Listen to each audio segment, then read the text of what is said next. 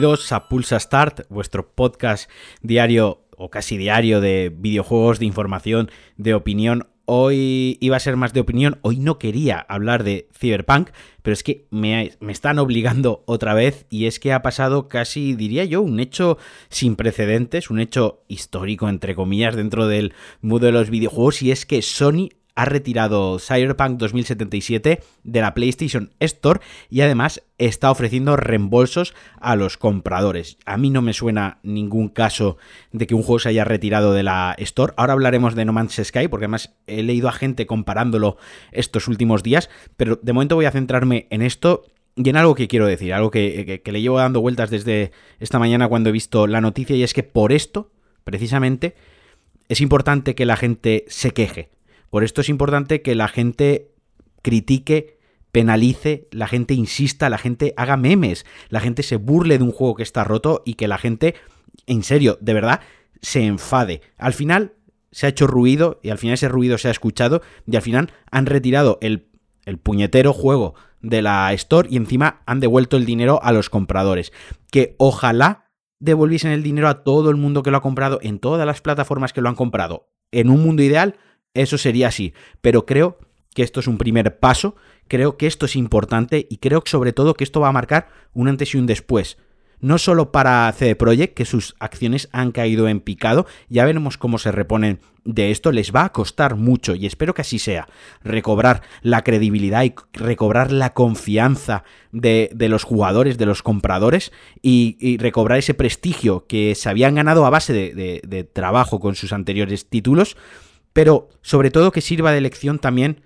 para, para futuros desarrollos no solo de CD Projekt, sino de otras compañías, que se den cuenta que al final la gente se cansa, que al final la gente no es idiota y que a la gente no se le toma, no se le puede tomar el pelo de esta manera. Así que eh, no voy a decir ole por Sony, porque tampoco me parece de aplaudir a Sony, bueno, han hecho lo que debían hacer, ni, ni, más ni menos, o sea, tampoco hay que premiar por hacer lo que se debe hacer, pero, pero sí que me gusta que, que hayan dado el paso y que eso está así. Por otra parte, estamos de enhorabuena, eh, los jugadores de Xbox están de enhorabuena porque en Xbox no se ha retirado el juego de, la, Game, la Game Store, así que Xbox ya tiene su primer exclusivo tocho, ya tiene por fin ese exclusivo que tanto ansiaban de lanzamiento, pues ahí tienen el Cyberpunk. bromas aparte, de momento no se sabe si, si Cyberpunk va a ser retirado de, la store de, Microsoft. Yo espero también que sí. Espero que esto marque el, camino y que también devuelvan el dinero a todos los jugadores que, que, que, lo han comprado. Pero, pero insisto, creo que es una victoria, entre comillas, para, para los jugadores tanto de Xbox como de PlayStation como de PC. Creo que, es, es, una victoria para, para los videoaficionados y todos los que amamos los videojuegos y que a partir de ahora se tomen un poco más en serio a los clientes, se tomen un poco más en serio a los aficionados y a la gente que está ahí detrás con hype, con ganas, con expectativa, gente que, apoya los lanzamientos y gente que realmente apoya a las compañías y, que van a, pincho, van a fuego con, cualquier lanzamiento. Así que ole, ole por, por, nosotros, ¿no? Un ole por nosotros.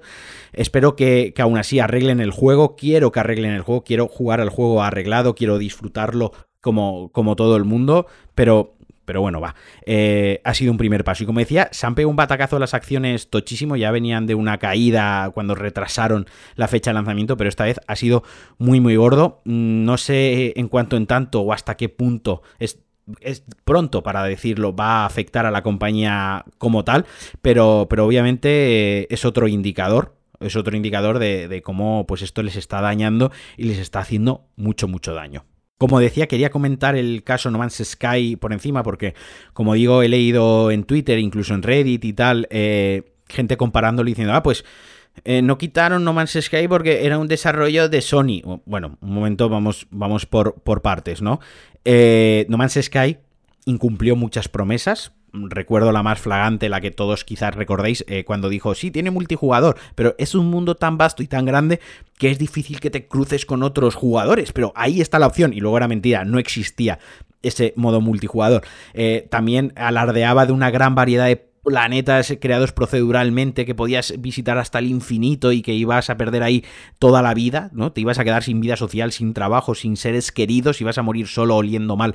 por, estar jugando constantemente a No Man's Sky y al final la historia principal, la Main Quest, eh, eh, se, se, basa en recoger unos elementos para crear un super combustible que seguramente contamine mogollón y saltar a otro planeta. Hacías eso unas 10 veces, llegabas al centro, veías a un monigote y si querías volvías a empezar. Quiero decir, eh, obviamente el juego no era lo que habían prometido, pero el juego funcionaba, sí, tenía algunos crashes y algunos bugs, como, como prácticamente todo el juego, pero el juego funcionaba, coño, y al final pues lo arreglaron poco a poco, pero es que los bugs y, el tema no era tan sangrante como está siendo lo de, lo de este juego, así que por favor, seamos un poco sensatos, sí que es cierto que, que No Man's Sky se ha necesitado tres, tres, años para ser el juegazo que ahora es, y es el juegazo que nos prometieron, pero, pero no lo comparemos porque no es lo mismo. ¿Vale? O sea, mm, no es lo mismo. Y más daños colaterales es eh, que se está llevando Cyberpunk por delante. Por ejemplo, pues eh, Death Stranding está sufriendo una review bombing, que es cuando en medios como Metacritic y demás, muchos usuarios le, dan un 1 para bajarle la media al, al juego, ¿no? Y está sufriendo esto por una collab que ha hecho con Cyberpunk. O sea, se puede poner una skin a la, a la moto que, que, lleva el prota de, de, Death Stranding y un par de cositas más. Y Kojima pues ha tuiteado algunas cosas de Merchant, de Cyberpunk y demás. Y bueno, pues al final otro daño colateral que, que obviamente, a ver, cuando hicieron la, el partner, cuando firmaron la colaboración, pues en, Kojima Production pues tampoco sabían que el juego que iba, que iba a ser este desastre, ¿no? O sea, tampoco se merecen que ahora vayan a cargar contra Death Stranding por poner una skin y poner unas gafas de sol y que al prota le puedas poner, a Sam le puedas poner mm, dos rayitas en la cara como si fuesen un implante cibernético, ¿vale? Pero vaya, es que esto es la otra parte de la comunidad gamer, ¿no? La, que parece que, que, cargan con todo desde su habitación sin tener muy claro cómo funciona la industria y, en un arrebatos de chiquillo, bueno, estos eran chiquillos probablemente pegando una palataleta en el suelo, pero vaya, que me sirve para ejemplificar, para, para el ejemplo gráfico de otra víctima colateral de, del desastre que está siendo el, drama sheet que estamos viviendo en directo con, con Cyberpunk. Hoy un amigo mío, Nacho Cerrato, que, mira, voy a aprovechar esto, no lo suelo hacer, pero os recomiendo que os paséis por su canal de YouTube, que tiene un canal de literatura que está muy, muy guay, a todos aquellos que os mueren la literatura, eh, describía lo de Cyberpunk como un accidente que está sucediendo, el cual no puedes dejar de mirarlo, ¿no? Que lo pasas por la carretera, ves que el accidente está pasando y no puedes apartar la mirada, estás anonadado viendo el desastre que se está produciendo. Pues es un poco el, el espectáculo que estamos viviendo con este lanzamiento. Pero yo hoy quería además hablar de otras cosas bastante guay. Hay una noticia que, que se ha confirmado vía Twitter y es que Riot, los padres de League of Legends, han anunciado que están trabajando un MMO, en un Massive Multiplayer Online Game, vamos, un WoW, eh, un Destiny, en el universo ambientado en el universo de League of Legends. Yo estoy super out, estoy súper fuera de League of Legends, del, del, LOL, le metí muchísima tralla hace unos años, he de reconocer que me encantaba y me ha emocionado esta noticia porque creo que es un que Riot ahí a pulso, ha mantenido muy bien su comunidad, ha mantenido muy bien sus juegos, ahora han sacado la versión de League of Legends para, para iOS, que tengo entendido, eh, creo que se llama Will Rifts, que creo que está muy bien.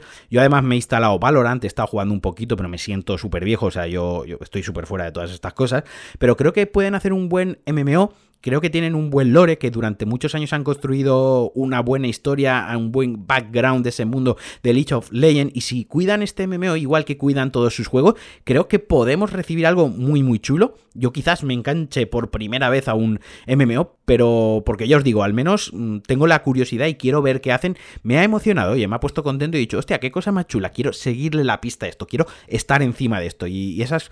Y eso últimamente me pasa poco. Ya os digo, probablemente luego salga el MMO y yo pues lo mismo, el, el, el, meme este del señor Barnes haciéndose el joven, ¿no? Es eso yo cuando juego a Valorant, cuando me quiero interesar por algo de Riot y, y, estas historias, pero, pero vaya, me parece, me parece guay, oye, a ver qué sale de ahí. Y otro anuncio bastante chulo, un juego que yo he alabado aquí bastantes veces y os he dado la brasa que lo juguéis, es Control, el último juego de Remedy, pues llegará el 2 de febrero para Play 5 y Xbox Series XS con ray tracing y 60 FPS, o sea, saldrá la versión actualizada. Este es uno de los primeros juegos que yo probé con ray tracing en PC ya os di la brasa de que lo jugaseis en el Game Pass, porque está en el Game Pass para consola, así que jugadlo, o mejor todavía, no lo juguéis y esperaros a que lo actualicen el 2 de febrero con el, con el ray tracing. Eh, han anunciado en su cuenta de Twitter, bajo en la descripción os pondré el tweet con un vídeo en el que anuncian esta Ultimate Edition, que también llevarán los DLCs y demás, donde se ve súper chulo.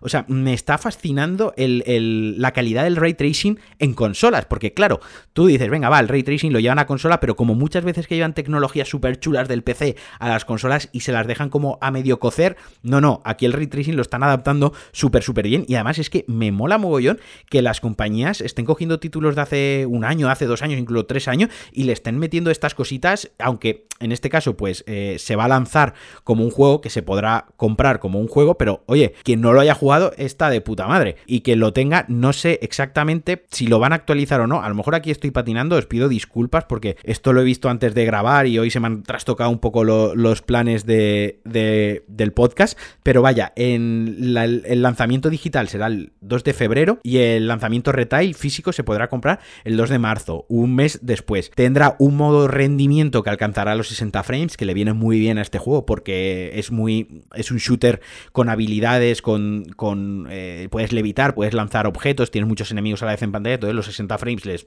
sientan de putísima madre, pero si no tenéis el modo de fidelidad, el modo este de calidad gráfica que lo bloquea a 30 frames, pero tenéis el ray tracing, que como digo, se ve cojonudo, ¿vale? Acabo de repasar, o sea, he hecho un corte, yo suelo grabar el podcast del tirón, acabo de hacer un corte para irme a, a Remedy a buscar información del tema y sí, quien eh, tenga quien tenga Control Ultimate Edition, quien tenga la Ultimate Edition de Play 4 y Xbox One, sí que podrán actualizar de manera gratuita a la versión Next Gen. Pero quienes tengan la edición estándar, la, la primera que se lanzó, no podrán hacerlo de manera gratuita y tendrán que comprar la edición de nueva generación. Entiendo, según esto, la información, o sea, tal y como yo entiendo la información, es que los que jueguen la versión de Game Pass tendrán actualizada a esta versión de nueva generación, ¿no? Entonces, me parece cojonudo que si tienes el Game Pass en la Xbox, vayas a poder jugar a control actualizado con Ray Tracing. Me parece polludísimo y una vez más un 10 para el servicio de Microsoft, la verdad. Y ahora hago una pequeña pausa para hablaros del patrocinador de Pulsa Start, que como sabéis llevamos un par de meses con patrocinador, algo que por supuesto he agradecer tanto al patrocinador como a vosotros que me seguís y me escucháis, porque si no, sin vosotros no llegarían patrocinadores, que es Philips con sus OneBlade, las maquinillas para afeitado para, para hombre, que sirven tanto para el afeitado eh, facial como el afeitado corporal, la higiene íntima o, como ya os he dicho yo varias veces, lo uso yo para la almendra, para afeitarme la cabeza, pues porque la alopecia me, me, atacó, me llegó siendo bastante joven. Como ya os he comentado alguna vez, tiene 45 minutos de batería, que está muy muy bien. Si es para daros un repaso rápido en la cara, la batería os puede durar muchísimos días sin necesidad de cargarla y además las cuchillas duran hasta 6 meses, que si pensáis en todas las maquinillas de afeitar, las cuchillas de afeitar, mejor dicho, que compráis en 6 meses, pues oye, al final sale muy muy bien de precio, lo amortizáis muy bien porque además la gama de maquinillas empieza desde los 35 euros hasta los 100 euros. Tenéis ahí una gama bastante extensa. La podéis comprar en vuestro portal web favorito donde compréis las cosas, también en superficies donde tengan electrodomésticos, incluso en la página web de Philips. Así que ya sabéis, un regalo cojonudo para estas navidades, como ya os he dicho alguna vez, Philips y sus OneBlade. Y volvemos ya a la programación habitual de verdad pediros una vez más disculpas por cómo se está dando hoy el, podcast, se está alargando un poquito y además voy un poco mareado porque ya os digo, eh, pensaba grabar unas cositas, tenía, tenía un programa que quería hablar de, la nueva generación, de cómo la estoy viviendo yo, de este primer mes con nueva generación, mis expectativas, lo que me ha dejado un poco más frío y demás, pero al final ha salido lo de Cyberpunk, ha salido lo que ha anunciado Riot, el, juego que están desarrollando y demás, y he dicho, pues bueno, me reservo esto para la semana que viene y yo ya hablo hago una amalgama, hago ahí un miscelánea de varias cositas. Y ya para acabar, es que el Ministerio de Cultura y Deporte destinará un millón de euros en ayudas al sector de los videojuegos.